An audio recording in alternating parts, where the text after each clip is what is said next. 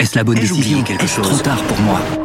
Prenez vos décisions d'investissement avec le soutien de Clarity AI. Gérez votre portefeuille tout en lui assurant une croissance durable grâce à l'association d'une IA puissante et d'une grande expérience de l'industrie. Notre technologie augmente l'efficacité des processus réglementaires, y compris ceux liés à l'article 29 de la loi énergie-climat. Réduisez les risques et atteignez vos objectifs de durabilité en vous basant sur des faits vérifiés et des méthodologies transparentes. Clarity AI, la technologie au service des décisions humaines. Rendez-vous sur clarity.ai et passez à l'action dès aujourd'hui. Bonjour Céline Antonin. Bonjour Nicolas. Économiste à l'OFCE, vous publiez Le pouvoir de la destruction créatrice, innovation, croissance et avenir du capitalisme chez Odile Jacob. Robert Rivaton, bonjour. Bonjour. Directeur général de Stonal, fondateur de Real Estate, membre du conseil scientifique de la Fondapol et vous avez publié Souriez, vous êtes filmé, le livre qui vous fera aimer la surveillance aux éditions de l'Observatoire. Christian Saint-Etienne, bonjour. Bonjour. Professeur Ocnam, membre du Cercle des économistes. Et vous venez de sortir Le conflit sino-américain pour la domination mondiale, l'Europe et la France dans le nouvel ordre mondial aux éditions Alpha. Mais justement, vous avez vu, l'Europe essaye d'exister dans cet univers, notamment au travers euh, de l'IRA européen, pour reprendre les termes de Bruno Le Maire. Céline Antonin, comment vous regardez cette euh, nouvelle alliance euh, Renault-Nissan? En quelques mots, parce qu'on va pas y passer toute l'émission, mais c'est quand même un peu l'événement entreprise du jour. Oui, alors je la regarde en me disant qu'effectivement Renault va baisser sa, participation euh, dans Nissan puisqu'on était à 43%, on passe à 15%. Donc il va y avoir une symétrie plus importante entre les deux. Donc les Japonais peuvent, je pense, se réjouir. Euh, oui. Oui. Et puis ensuite, bon, il y a des questions de mutualisation. J'ai vu qu'ils allaient mutualiser les points, les, points de distribution, qu'ils allaient mutualiser les infrastructures en termes de recyclage. Renault a aussi des velléités pour s'implanter dans certains pays, en Inde par exemple, en Amérique latine. Voilà, ils sont déjà implantés, mais il y a davantage de, voilà de volonté de s'implanter. Pareil pour Nissan.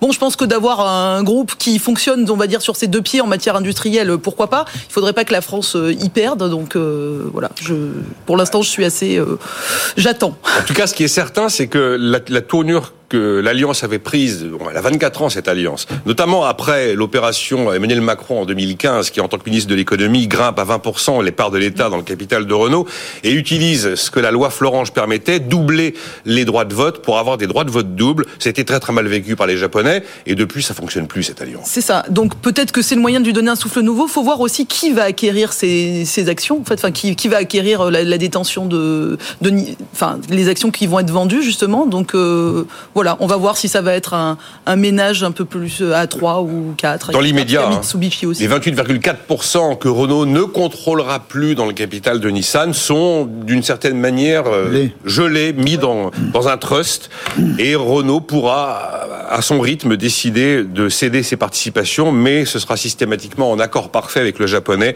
avec, je crois, la, la possibilité de dépasser des programme de cession de 5% du capital, c'est pas d'actualité parce que le titre Nissan a perdu 60% ou 65% depuis début 2018. Christian Saint-Etienne, Renault Nissan version 2. Non, mais je suis comme euh, Céline, je suis un peu dubitatif. Euh, quand vous passez de 43 à 15, dans une participation dans une autre entreprise, c'est difficile de dire que vous faites un gain euh, stratégique. C'est contre-intuitif. Alors, donc euh, effectivement, euh, la question centrale, c'est est-ce que la vente des 28% va permettre à Renault de faire une bonne affaire financière? Ça serait la seule sortie positive. Et ça, c'est une question euh, qui est posée sur les 3, 4, 5 années qui viennent. Et ça suppose un rebond de Nissan, un sacré qui, qui, est, qui, était une entreprise phare il y a une dizaine d'années, qui a connu ces difficultés. Donc la question, c'est euh, le passage de Nissan à l'électrique aussi, puisque les Japonais, contrairement aux Européens, ne misent pas tout sur l'électrique. Les Américains non plus. Aucun, aucune partie du monde ne mise tout sur l'électrique. C'est d'ailleurs extrêmement dangereux. Euh, je dis juste un mot là-dessus, c'est que miser sur... Euh, là, nous sommes dans le moteur thermique dépendant des, des, monarchies pétrolières arabes, et en passant au tout électrique en 2035, on passe sous la domination d'une dictature communiste euh, asiatique. mais le problème, le problème, c'est que ce n'est pas pris en compte dans la, par la Commission européenne et le Parlement européen. Non, non, ça a été fait avec beaucoup d'émotions, beaucoup plus que de raisons. Il n'y a pas de réflexion stratégique globale. Chaque dossier est traité séparément les uns des autres. Donc aujourd'hui, au Parlement Parlement européen, parle de transition énergétique, donc euh, on dit on va tout miser sur la voiture électrique, puis le lendemain on va s'étonner de la réduction de l'excédent commercial européen ou de l'augmentation, enfin globale, ou de l'augmentation du déficit vis-à-vis de la Chine. Personne ne relie les morceaux, donc on a une, une vraie interrogation. Mais je pense qu'on va en reparler au moment de l'IRA. J'ai des propositions à faire là-dessus. Euh, Aujourd'hui, les 28,4% que Renault détient, enfin détient dans, Nissan, mais qui sont euh, gelés, si euh, Renault les cédait aujourd'hui, ils inscriraient moins 7 milliards euh, dans le bilan de l'entreprise. C'est donc pas le moment. Oui, Robert Rivaton, pour clore... En, un mot, c'est un peu terrible quand même, parce qu'on voit bien qu'on avait, au début de l'an 2000, des groupes français qui étaient leaders mondiaux ou sur le podium des groupes mondiaux dans quasiment toutes les filières de l'agroalimentaire, de l'automobile, des spiritueux, je peux vous faire toute la liste. Quand on regarde aujourd'hui le positionnement de ces leaders français dans leur secteur d'activité, ils sont souvent dans des positions au-delà de la septième, dixième position, donc très très loin des, des, euh, des champions mondiaux. Et quand on regarde la constitution du CAC 40, je peux vous dire que ça fait frémir. C'est-à-dire que la réalité de la capitalisation, de la taille de ces entreprises, elle est minuscule dans le nouvel ordre mondial, pour reprendre les, mots de Christian Saint-Etienne, comparé aux géants asiatiques, et pas que chinois, asiatiques au global, japonais, coréens, et même maintenant de pays émergents, et de l'autre côté les Américains, les, entreprises françaises et européennes au, plus, au sens plus large. C'est, en 20 ans, on a vraiment vécu le passage. On a créé dans les années 80-90 des champions mondiaux d'origine française. Encore quand même, Robin, euh, sur le, sur le luxe. La très bon sur le... Vous pouvez, prendre, vous pouvez prendre toutes les listes. La distribution, je ne vais pas citer les noms des entreprises parce que c'est un exercice. Non, non, ne citons pas, ne citons pas. Mais, la, distribution, les spiritueux, l'agroalimentaire, vous pouvez prendre les, téléco, les telcos, vous pouvez prendre toutes ces entreprises, elles étaient sur le podium, donc première, deuxième, troisième position mondiale dans le début des années 2000. Aujourd'hui, elles sont reléguées dans les, dans les classements et elles sont dans des positions de c'est aussi bien le, sujet qu'il faut avoir en, en 5 ans, la valeur boursière de Renault a été divisée par 3. Il valent 10 milliards d'euros aujourd'hui. Euh, juste pour donner une, un, chiffre, sur les 20 premières effectivement entreprises mondiales en capitalisation boursière, il n'y a pas une seule française, il y a 10 américaines. Et entre l'année dernière et cette année, il y avait euh, Huawei donc en Chine et il y en a aujourd'hui 3 en fait chinoises. Donc c'est pour vous donner une, idée de l'évolution du monde. Et il y a quand même des Allemandes aussi et des Suisses. Donc, on peut considérer aussi que l'extraordinaire valorisation des entreprises de la tech aux États-Unis faut bien sûr, Bien sûr. Quand on a des boîtes qui valent 1000 euh, milliards de dollars en bourse, ou voire plus de 1000 milliards de dollars en bourse, mais l'Allemagne est il y aura une correction. oui, oui. mais j'ai regardé effectivement sur la voiture électrique, euh, on prend le top 5, eh ben, il n'y a aucun Français. Et d'ailleurs, euh, s'il y a un Allemand, il n'y a que des Chinois après. BYD, Geely, compagnie faut s'habituer à les voir puisqu'elles vont rouler quand même dans nos villes à, ah, très rapidement puisque une sur deux vendue électrique aujourd'hui est chinoise d'origine chinoise et elle coûte 30% moins cher. Je ne sais pas ce que fera le consommateur européen quand il devra payer sa voiture, mais euh, malheureusement il risque encore d'acheter un prix beaucoup plus que des valeurs. Les retraites, c'est bon la Nupes lâche les chiens hein, totalement. Donc euh, vous avez Sandrine Rousseau, Alexis Corbière et bien d'autres qui ont sorti des amendements en tout genre. En résumé, c'est on supprime des allègements de cotisation sur le travail, on augmente des prélèvements sur les primes d'intéressement versées. Voilà, euh, on supprime des exonérations sur les dons, les successions. On prélève, on taxe davantage les actions gratuites, on taxe les milliardaires, on taxe les super profits.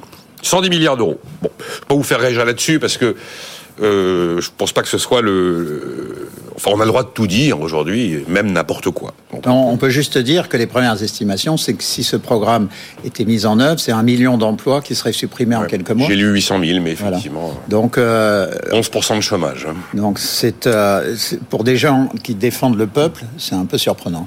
Il y a l'histoire des seniors. Alors, l'index senior probablement contraignant, peut être assorti de sanctions, l'annonce d'une taxation supplémentaire des ruptures conventionnel, Christian Saint-Etienne. Vous le regardez comment ce sujet sur l'emploi des seniors, qui est probablement le sujet qui a été le moins préparé, qui est probablement l'un des plus complexes à démêler. Parce que c'est pas simplement un amendement dans un texte de loi qui va faire qu'on va augmenter de 10 points ou de 20 points ou de 25 points le taux d'emploi des seniors de 60 à 64 ans. Qu'est-ce que ça vous inspire Bon, moi, c'est un sujet sur lequel je travaille depuis 25 ans et, ça aurait été bien qu'il y ait des gens qui aient un peu travaillé le sujet au gouvernement. On, aurait évité beaucoup de bêtises.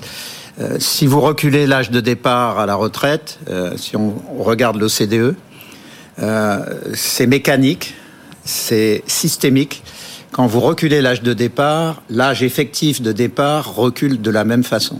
Donc quand on regarde l'âge de départ euh, au plan mondial, euh, à peu près partout, les gens partent en moyenne euh, un an avant l'âge légal. donc chez nous, c'est après l'âge légal. Oui, chez nous, c'est 63 et 3 mois.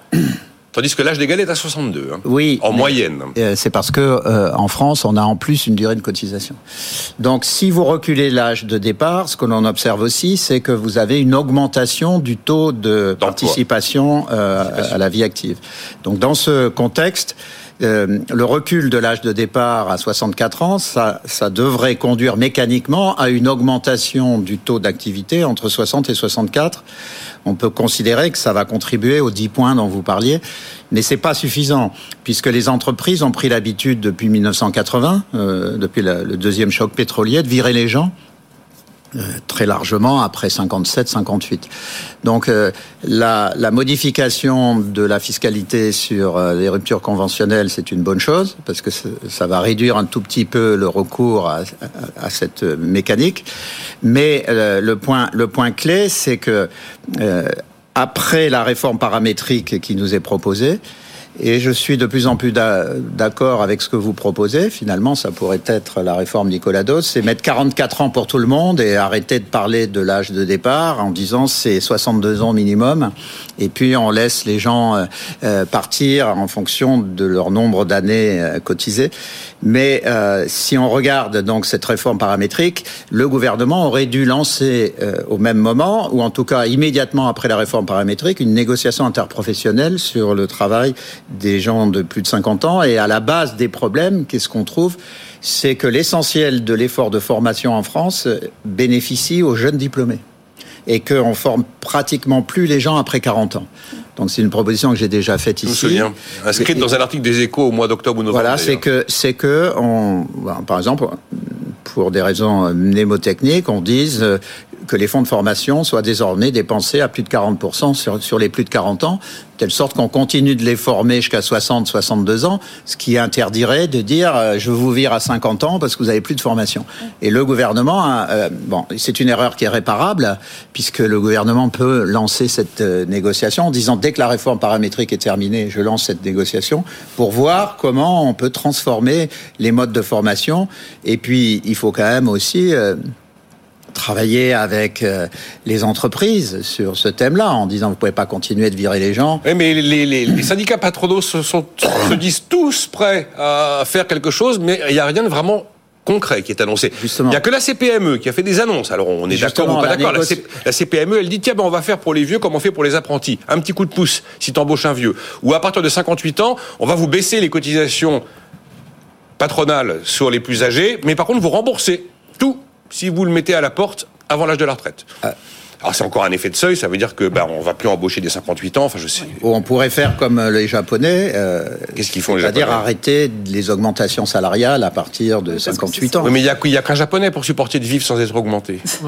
non, oui. On prend toujours les laitons aussi en exemple, mais les laitons supportent des choses que les Français supporteront jamais. Euh, Robert Rivaton et Céline Antonin. Les, Français, on a une culture managériale d'une part française qui est que le salarié doit toujours progresser dans sa carrière. C'est pas le cas dans d'autres pays, notamment dans les pays asiatiques, mais anglo-saxons également. Dans les pays anglo-saxons, vous pouvez avoir quelqu'un qui peut totalement accepter et qui en est beaucoup plus âgé et d'avoir euh, quelqu'un quelqu'un plus jeune comme supérieur. Euh, en France, vous dites ça, c'est quasiment un sacrilège. Donc on a un vrai problème qui est un problème malheureusement qui est pas que les incitations économiques, qui est un problème culturel là-dessus. C'est un vrai sujet. Euh, moi, quand j'embauche quelqu'un au UK, il peut être plus âgé, ça pose aucun problème qui, qui soit derrière un manager plus jeune. En France, c'est quelque chose que vous êtes toujours un peu, vous avez l'impression de marcher sur les œufs. Donc c'est très compliqué d'avoir ça. Et donc le problème, il est culturel, il est ancré très profondément dans la société française et dans la culture managériale des entreprises françaises. Je pense que la formation est une bonne solution pour essayer de le casser, mais c'est quelque chose qui va mettre du temps à produire ses effets, quoi qu'il advienne. C'est ça. Et il y a un auditeur qui me dit euh, ce que vous proposez là, de renoncer à la borne d'âge et d'aller à 44 ans, il faudrait en fait probablement aller à 45 ans de cotisation pour équilibrer le système. Je crois que cet âge de 45 ans, dans voilà, c'est Elisabeth Bond l'a dit aussi. Si on décidait de n'utiliser que le système de durée de cotisation, il faudrait 45 ans. Vous voulez ajouter quelque chose, Céline, par rapport oui, alors, moi, Je suis d'accord avec tout ce qu'ont dit Christian et, Robin sur, enfin voilà, tous les aspects. Ce qui me gêne, que ça fait des années qu'on nous sort la formation comme le graal absolu et la réponse à tous nos problèmes. Mais c'est une partie de la réponse. Moi, j'aurais préféré qu'on pose la question de la formation dont on parle depuis très longtemps avant de poser la question de la retraite, parce que je trouve que ça aurait été plus cohérent. Parce qu'en fait, si on raisonne en économie, c'est vraiment ça. C'est qu'on regarde le coût que, que, que représente euh, un travailleur par rapport à euh, sa productivité. Et effectivement, il y a cette idée qu'on gagne en productivité euh, dans les premières années de carrière et puis qu'ensuite la productivité stagne alors que la rémunération augmente. Donc c'est vrai qu'une des solutions, c'est peut-être de se dire à un moment donné, bon bah on n'a plus de progression automatique ou en tout cas on a une progression qui peut ralentir. Ça c'est quand même aussi un tabou en France. Et puis il y, a, y a cette question effectivement de former parce qu'on sait qu'il y a un gros déficit de formation sur les seniors. Il y a des. Alors, les, ce que vous dites sur des incitations financières, pourquoi pas hein, Moi, je n'y suis pas opposé. Bon, on a vu que la contribution de la Lande, ça avait été un échec total, mais là, c'était une euh, sanction. voilà, là, c'était une, sanction. il faut pas aller sur une sanction. Je pense qu'une incitation, ça peut être un peu mieux, mais la formation, c'est évident qu'il faut qu'il faut s'en emparer. Et après, juste sur la question des 44 ou 45 années quand même de cotisation, enfin, qui remplacerait un âge euh, auquel on pourrait partir. Il y a quand même, je pense qu'il faut aussi faire attention au fait de pas trop dévaloriser les gens qui rentrent un peu plus tard sur le marché du, du travail, parce que malgré tout, il y a un arbitrage aussi pour certains de continuer les études versus travailler. Et c'est vrai que si on commence à trop augmenter pour eux, enfin, qui commencent à pouvoir prendre leur retraite à 70 ans, ça risque d'être un peu désincitatif, parce qu'il y a quand même, on souhaite aussi une société, on, on, est quand même dans une société qui veut aller vers plus de technologie, des emplois plus qualifiés, donc il faudrait pas qu'il y ait une désincitation au fait de travailler euh, un peu plus tard, hein, en se disant. Elisabeth... Ce que Céline dit, c'est important, c'est-à-dire que euh, le double mécanisme de l'âge de départ et de la durée de cotise, c'était pour prendre en compte le fait qu'on a besoin que les gens continuent de faire des études. Si on veut des ingénieurs dans l'intelligence artificielle et des médecins qui vont faire des études jusqu'à 28 ans, si on leur code 45 ans, ils partent à 73 ans. donc pour certains, ça euh, peut être une désincitation. Euh... Donc si on fait effectivement une durée de cotise de 45 ans, il faut un âge euh, limite euh, pour qui permette de partir sans durée de cotisation qui soit à 68 ou 69. Sinon, les gens, ils vont bosser jusqu'à 75. Ah, l'âge sans décote a été laissé à 67 pour éviter justement ce Mais voilà, il faudrait pas le, trop le euh, remonter. Alors ce week-end, Elisabeth Borne a quand même euh, lâché pas mal de choses. Elle a mis une un quatrième étage au dispositif des carrières longues pour régler ce problème de celui qui a entre 20 et 21 ans qui allait cotiser 44 ans et non pas 43. Elle a laissé entendre qu'une clause de revoyure en 2027 était possible. Euh, qu'est-ce qu'on fait maintenant? Christian Sadet, on passe en force. Parce que là, les Républicains, Aurélien Pradier, avec ses exigences euh, d'aller de, de, de, créer une sorte de 43 ans universel totalement infranchissable fait que on n'est pas sur les 30 000, 20, 21 ans, mais sur beaucoup plus de monde qui probablement serait éligible à des dispositifs de départ anticipé. La facture, elle serait pas de 600 millions à 1 milliard d'euros, mais probablement nettement supérieure. Elisabeth Borne a dit 10 milliards d'euros, autant ne pas faire de réforme, c'est plus la peine. Ça, on est pas très loin du moment où ça n'a plus d'intérêt de faire la réforme. il n'y a aucun soutien dans l'opinion, il n'y en aura pas. Mais le soutien au sein du Parlement est quand même très très hypothétique, donc on va jusqu'au bout de l'histoire, et même sur un texte comme celui là eh bien, on passe en force à l'arrivée. je ne vois pas trop ce qu'on peut euh, faire. quand on regarde les intérieurs du Parti des Républicains, il y a euh, à peu près des deux tiers qui vont voter la loi telle qu'elle est actuellement. Euh, donc 40 députés sur 60, ça suffit pour faire passer la loi. Euh, après, c'est à l'intérieur des Républicains qu'ils vont devoir s'interroger. La ligne euh, Pradier, c'est une ligne qui devrait le conduire à un moment donné à quitter les Républicains et à adhérer au Parti socialiste, parce que euh, c'est pas une ligne qui est de droite à l'allemande, c'est-à-dire c'est surtout pas la ligne des Républicains et pro-développement. C'est une ligne qui aggrave les défauts français d'un excès de dépenses publiques, sachant que, on va pas ouvrir le débat, le problème central est l'efficacité de cette dépense. Donc, dans ce contexte, euh, on va avoir euh, encore dix jours de débat, euh, c'est-à-dire de, diatribes au Parlement qui dévaluent le, le, Parlement. Donc ça devient négatif pour tout le monde. Donc, je pense qu'à un moment donné, il faut qu'il y ait un accord avec entre Borne et Ciotti ils ont la possibilité de passer facilement le, au Sénat. Donc il faut prendre en compte tous les éléments. Et je pense que si, euh, au moment du passage en force, elle annonce cette négociation interprofessionnelle, je pense que ça serait positif. Alors, euh, je, je, sur, la formation... il faut marquer une pause. Oui, mais vous émettiez une, petite connotation négative. Bah, sur les jeunes, ça a marché. On a eu une très très forte augmentation du nombre d'apprentis. Bah oui, quand on a mis 8000 euros par, euh, par embauche d'un apprenti de plus de 18 ans, ça a fonctionné. Oui, mais si on mettait en place un mécanisme dans la négociation interprofessionnelle disant qu'après 55 ans ou 58 ans, euh, les, hausses systémiques de salaire euh, sont limitées, ça peut changer la donne. Je me demande s'il y a encore un argument politique émis par la Première ministre qui peut être audible. Je pense qu'elle peut dire tout ce qu'elle veut, même si elle disait comme ça au passage, tiens, mais je vais ramener l'âge légal à 60 ans on aurait une la méthode, non, mais c'est la méthode qui est très contestée. effectivement, je pense que vu l'enjeu de la réforme, il aurait fallu la poser, euh, prendre le temps de la poser, et notamment les questions de capitalisation aussi. Eh bien, on marque une pause. On va parler de la capitalisation. Tous les jours, il y a un intellectuel, un professeur d'université qui s'empare du sujet en disant mais pourquoi, pourquoi est-ce à ce point-là tabou en France? Et puis on évoquera la réponse européenne à l'IRA américain et les effets très concrets de la mensualisation du taux d'usure sur le marché de l'immobilier. À tout de suite.